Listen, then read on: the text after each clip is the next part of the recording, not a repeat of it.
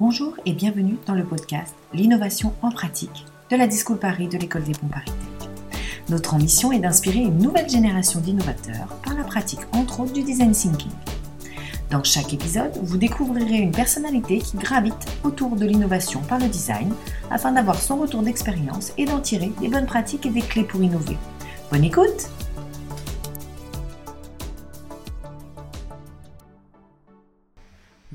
je suis Caroline, membre de l'équipe de la Discool Paris. Aujourd'hui, je suis en compagnie de Benoît Christophe, cofondateur de ACT.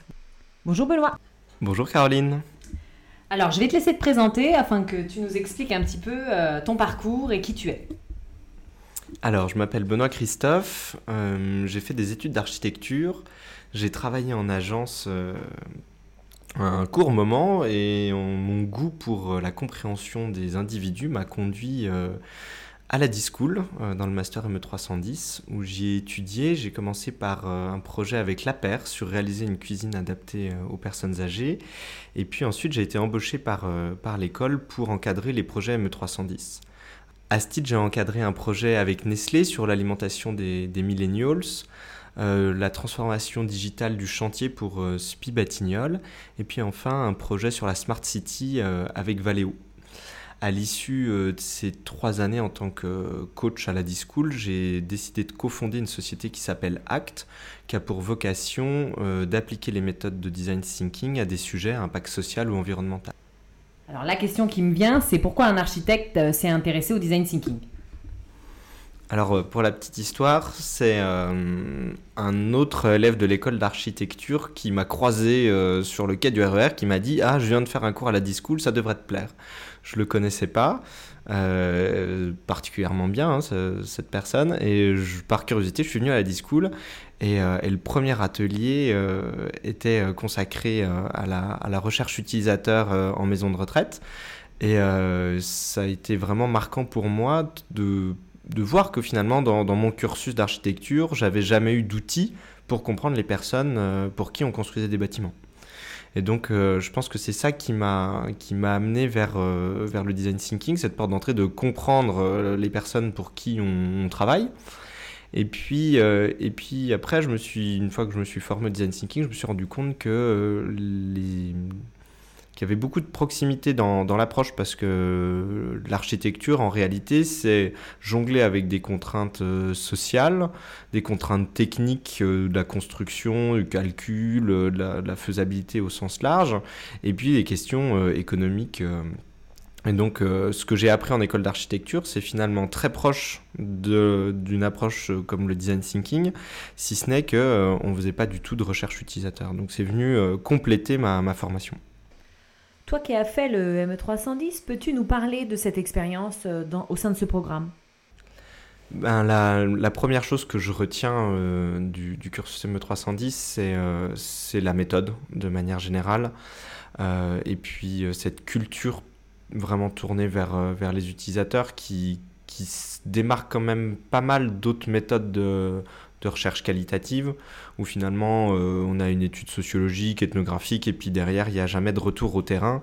Pour moi, une des grandes forces euh, du design thinking, c'est que non seulement on retourne sur le terrain avec, euh, avec nos hypothèses, mais on y retourne avec un prototype tangible, qui est quelque chose où, où les utilisateurs peuvent faire un retour authentique sur leur vécu. Et ça, je trouve que c'est vraiment le, une des choses les plus, les plus géniales que j'ai appris euh, en ME310.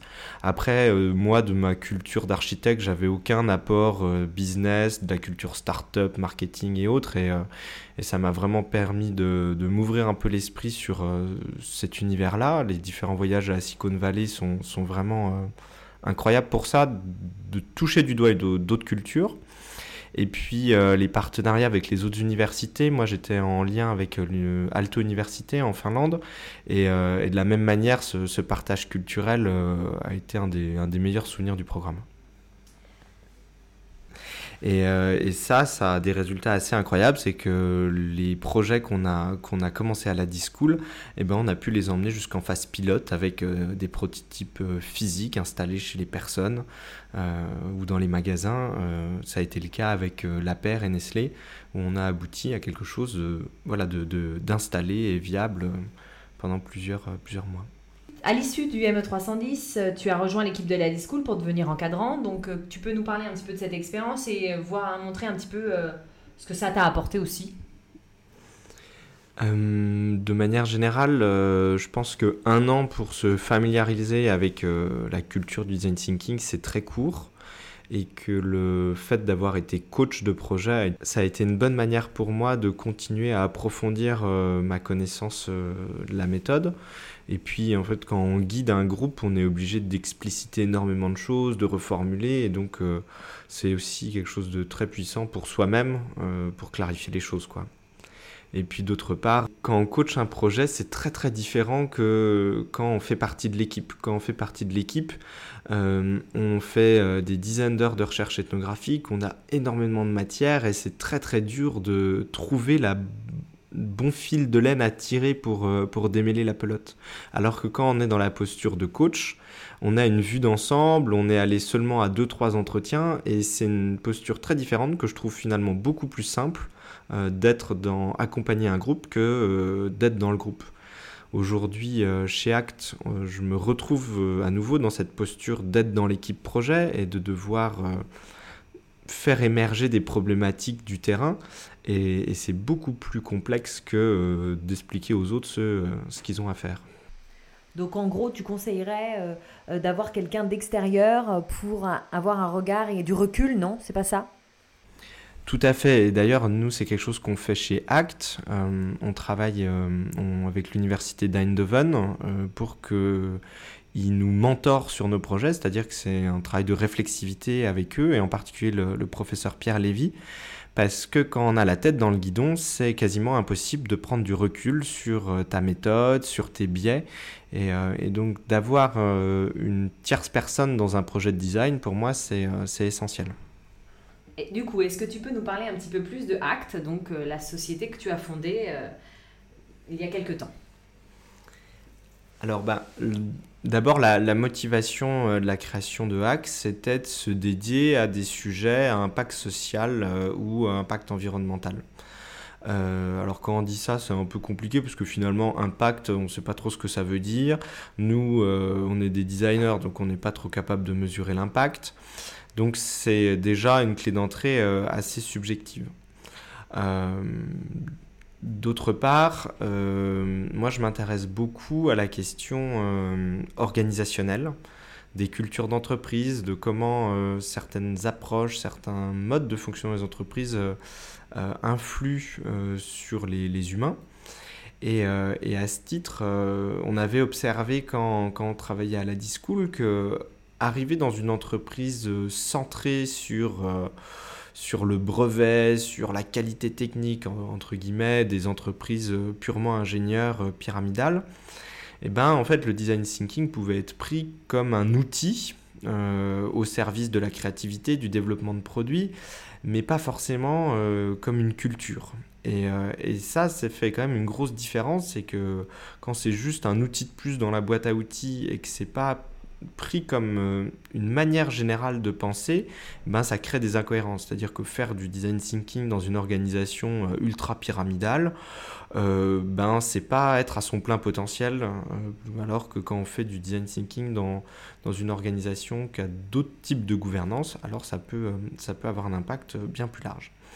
Et du coup, la, la réflexion de Hague, c'est de dire comment on peut accompagner des entreprises, des organisations sur des projets, mais que la pratique du design thinking sur ce cas concret puisse euh, conduire à des transformations organisationnelles.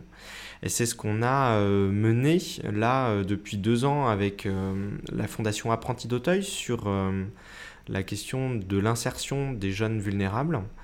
Et, et, on est assez content parce qu'à l'issue de deux ans, on a réussi à embarquer tout le top management de la fondation dans cette logique d'utiliser non pas le design thinking comme euh, un simple outil, mais plutôt comme une culture de travail. Ok, donc concrètement, euh, est-ce que tu peux nous parler de la fondation d'Auteuil, justement, de ce, projet? Les apprentis d'Auteuil, c'est une euh, fondation à l'origine catholique, puis, puis laïque, euh, qui est spécialisé dans la protection de l'enfance. D'ailleurs, avant, ça s'appelait les orphelins d'Auteuil. Depuis une vingtaine d'années, euh, la Fondation a développé des activités d'insertion, c'est-à-dire d'accompagner euh, des jeunes euh, déscolarisés de 16 à 30 ans pour les aider dans une démarche de remobilisation afin qu'ils puissent trouver un travail. et, de manière générale, la Fondation accompagne les jeunes de manière holistique, c'est-à-dire pas juste sur leur recherche d'emploi, mais aussi sur ce qu'ils nomment les freins périphériques, c'est-à-dire toutes ces choses qui freinent les jeunes dans leurs projets. Ça peut être euh, l'accès à un logement, à la mobilité, à la santé.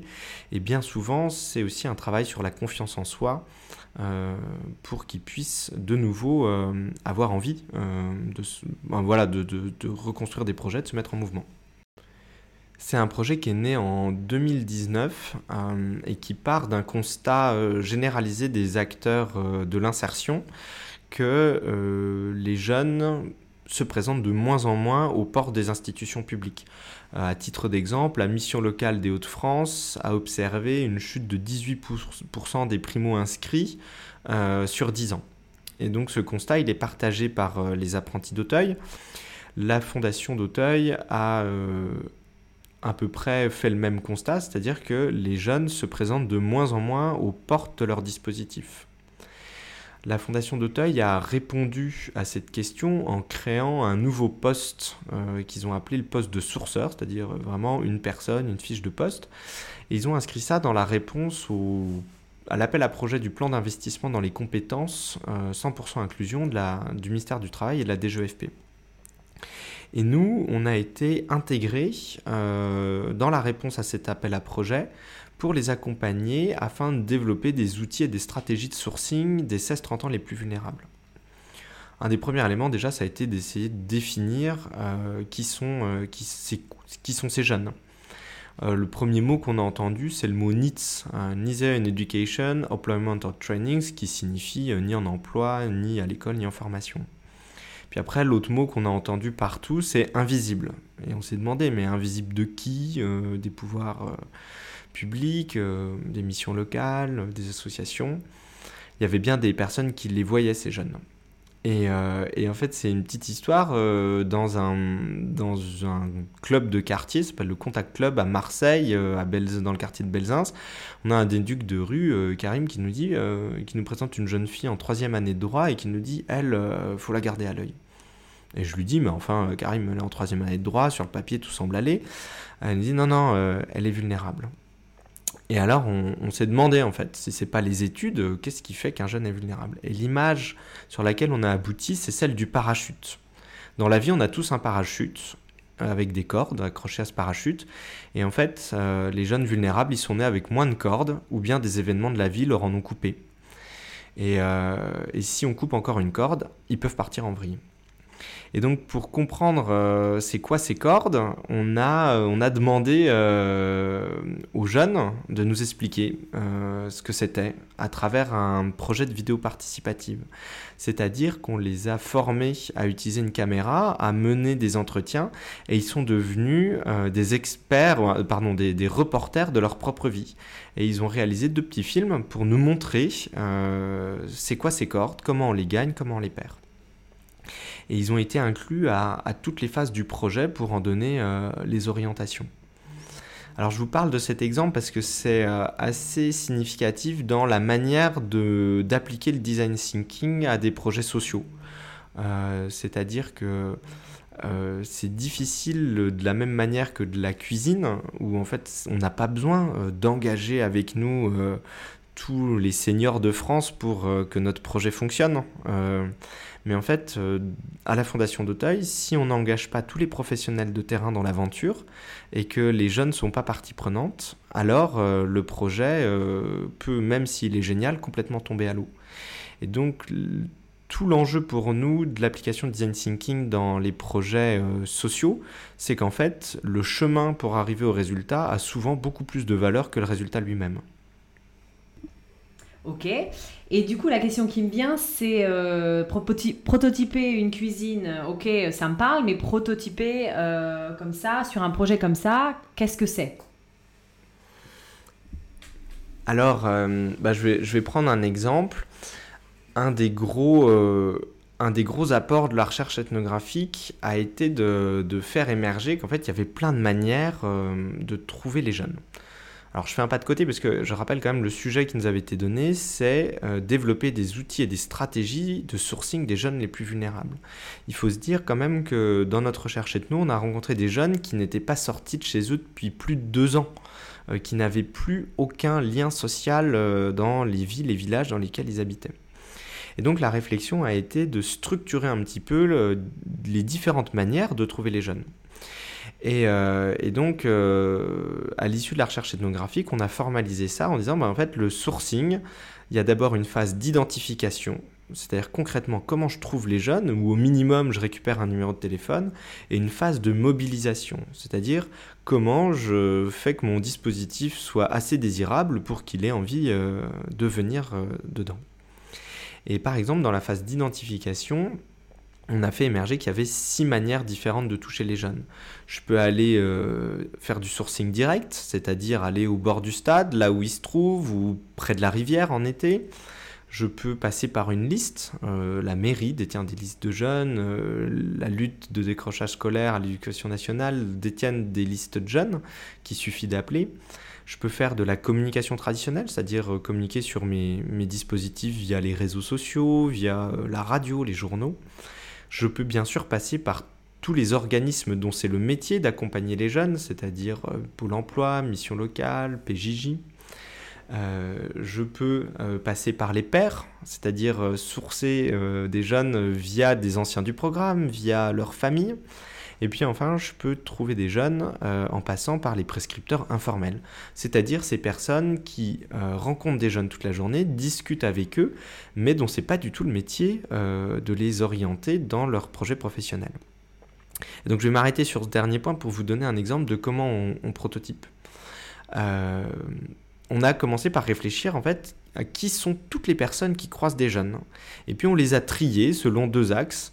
Euh, est-ce que la personne croise beaucoup de jeunes et est-ce qu'elle a euh, une assez bonne relation avec lui pour connaître son histoire de vie et ses problématiques du quotidien? Et en fait, on s'est arrêté sur trois euh, typologies de personnes les entraîneurs de foot, les restaurants kebab en milieu rural et les moniteurs d'auto-école. Parce qu'en effet, les moniteurs d'auto-école, ben, ils passent 25 heures dans une voiture à discuter avec les jeunes, donc ils connaissent énormément de choses sur leur vie.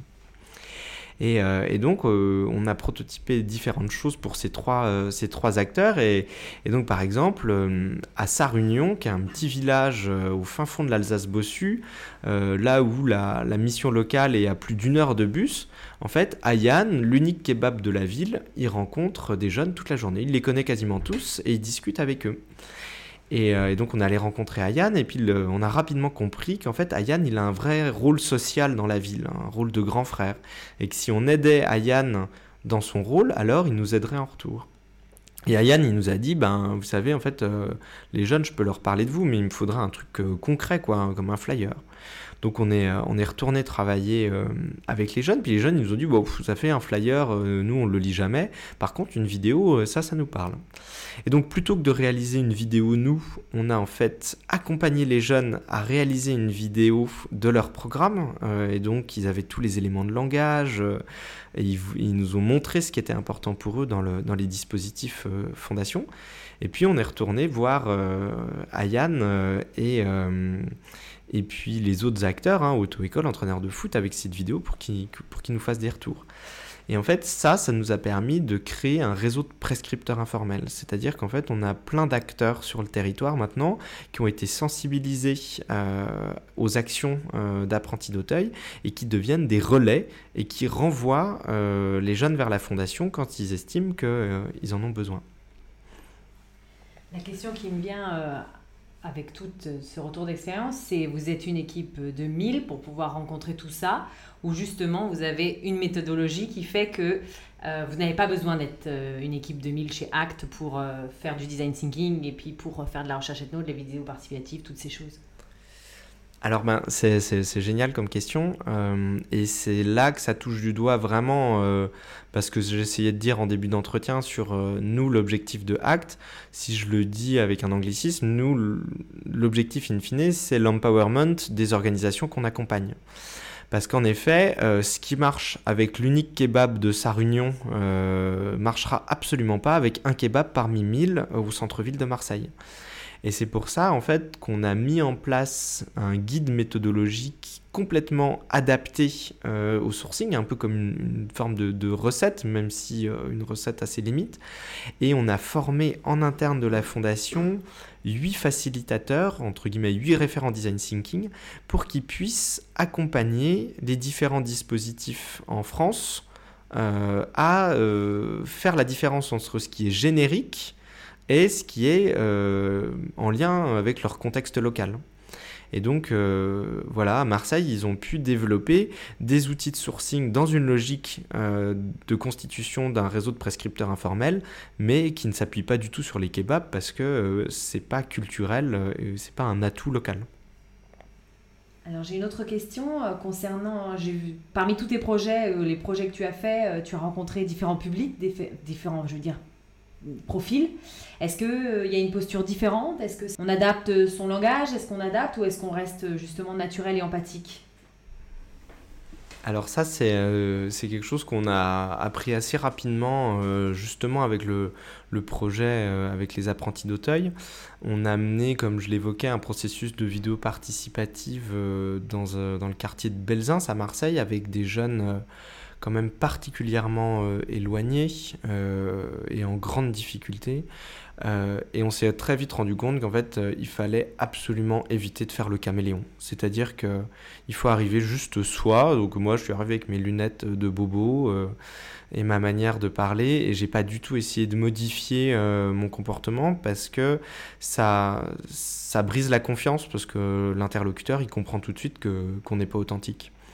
Et de la même manière, euh, sur les différents projets que j'ai menés avec des personnes âgées, aussi en, EHPAD avec, euh, avec Florence Mathieu euh, de Aïna, on se rend compte que l'authenticité et l'empathie sont quand même les meilleurs moyens de créer du lien et, un contact authentique avec les personnes.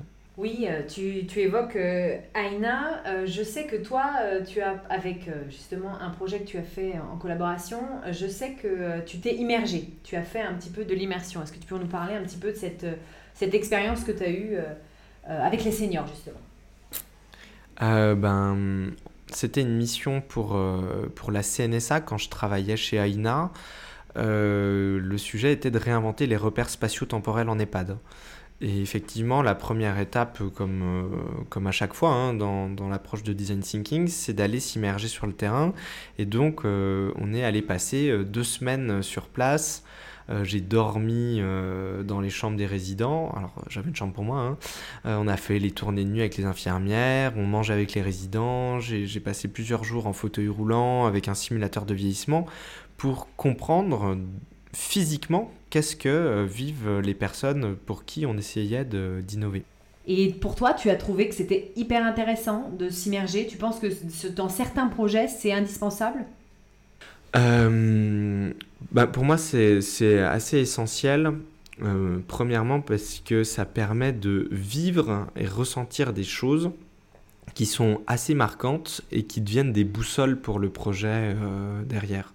C'est-à-dire que ce qu'on a vécu comme expérience en EHPAD, c'est-à-dire de, voir et de ressentir un peu la détresse d'être complètement perdu et de ne pas savoir où est sa chambre, euh, même quand on a toute sa tête, euh, et ben ça crée une motivation et un sens au projet qui, devient euh, une vraie boussole pour la suite. Euh, et je dis ça parce que souvent quand on a énormément de matière, que le projet est complexe, qu'il y a de multiples parties prenantes, euh, ben on sait plus sur on ne sait plus quel est le paramètre qu'il faut prioriser, quelle est l'information qui a plus de valeur que les autres.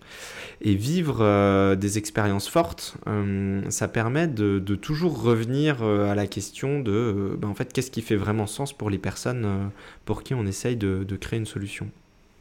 Dans un précédent podcast, on a rencontré Delphine Saja d'Ipsos. je sais que vous avez travaillé ensemble lors d'un projet. Est-ce que tu peux nous en parler? Alors, euh, c'est un projet qui a été mené euh, par Ipsos euh, pour Citeo sur la question du tri des déchets carton du e-commerce. Et Ipsos nous a invités à les accompagner en partie sur la, recherche qualitative et sur le prototypage de solutions concrètes. Ce qui a été assez génial dans ce projet pour nous, ça a été de, toucher du doigt le dialogue qu'il y a entre une approche qualitative et quantitative. On est allé passer plusieurs, euh, plusieurs journées entières sur le terrain à observer comment les personnes euh, commandaient sur Internet, qu'est-ce qui se passait dans leur tête au moment de mettre le carton dans la poubelle. Et quelque chose qui a été très surprenant, c'est de découvrir que euh, sur les 12 profils qu'on a rencontrés, un grand nombre d'entre eux gardaient des cartons pour pouvoir les renvoyer sur, sur Vinted et Le Bon Coin. Et la, force euh, du partenariat avec Ipsos, c'est que cette hypothèse euh, sur 12 personnes a pu être euh, vérifiée sur un échantillon représentatif et de voir en fait qu'on avait un, pourcentage important de, répondants qui déclaraient garder au minimum trois cartons dans l'objectif de les renvoyer sur, sur le bon coin.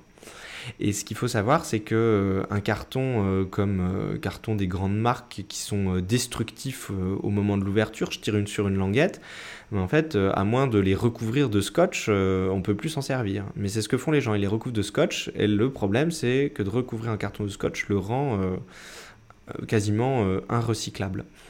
Et donc, euh, toute la réflexion, ça a été euh, à partir de ce, de ce nouveau brief, en fait, comment permettre euh, des usages multiples d'un même carton, de penser et d'inventer de, de, nouvelles formes d'emballage qui puissent être réutilisables plusieurs fois. Et du coup, comment s'est passée cette collaboration? Eh ben, c'était, euh, vraiment un, partenariat, c'est-à-dire que c'était pas du tout dans une logique de, sous-traitance. On était présent sur la partie euh, recherche qualitative. Euh, on a créé ensemble tous les ateliers de créativité, puis différents sprints de prototypage qu'on a menés au WOMA qui est un Fab Lab de quartier dont Quentin Perchet, un des cofondateurs de Act, est président. Maintenant, la question que je me pose, c'est euh, quel est l'avenir de Act et quelles sont vos ambitions? Alors, euh, bah, les ambitions, elles sont euh, finalement un peu les mêmes qu'au début, c'est-à-dire avoir euh, le plus d'impact positif possible sur euh, les organisations qu'on accompagne. Et à ce titre, euh, avec la Fondation d'Auteuil, ce premier projet sur le sourcing des jeunes vulnérables vient de conduire à un projet de mise à l'échelle et d'accompagnement sur leur plan stratégique afin de, diffuser largement euh, euh, cette, culture euh, d'innovation centrée utilisateur.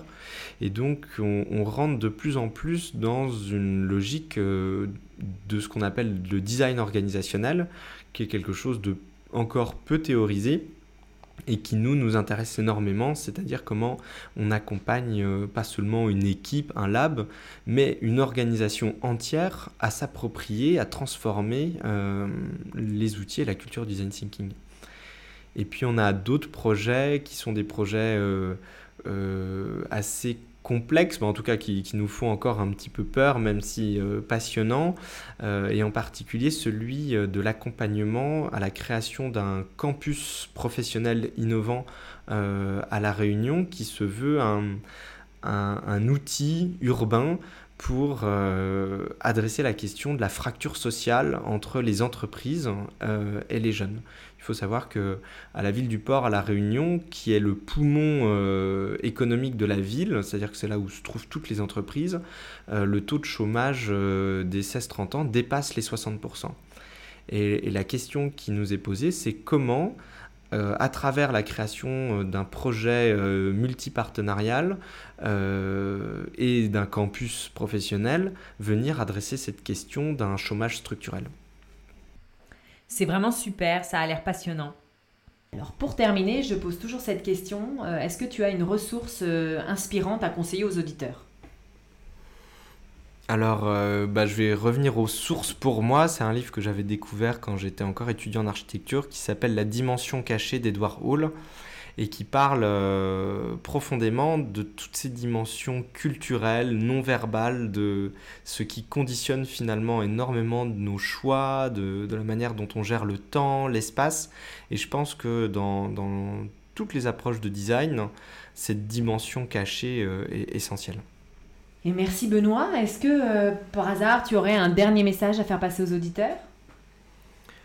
Euh, Pas spécialement, si ce n'est que, que d'ici six mois, Act lancera une vague d'embauche justement pour, pour un petit peu continuer de développer et de structurer cette approche de design thinking et de design organisationnel. C'est noté. Bah écoute Benoît, c'est fini. Merci beaucoup pour ce partage d'expérience. Euh, j'espère que ça vous a plu et puis à bientôt. Au revoir Caroline.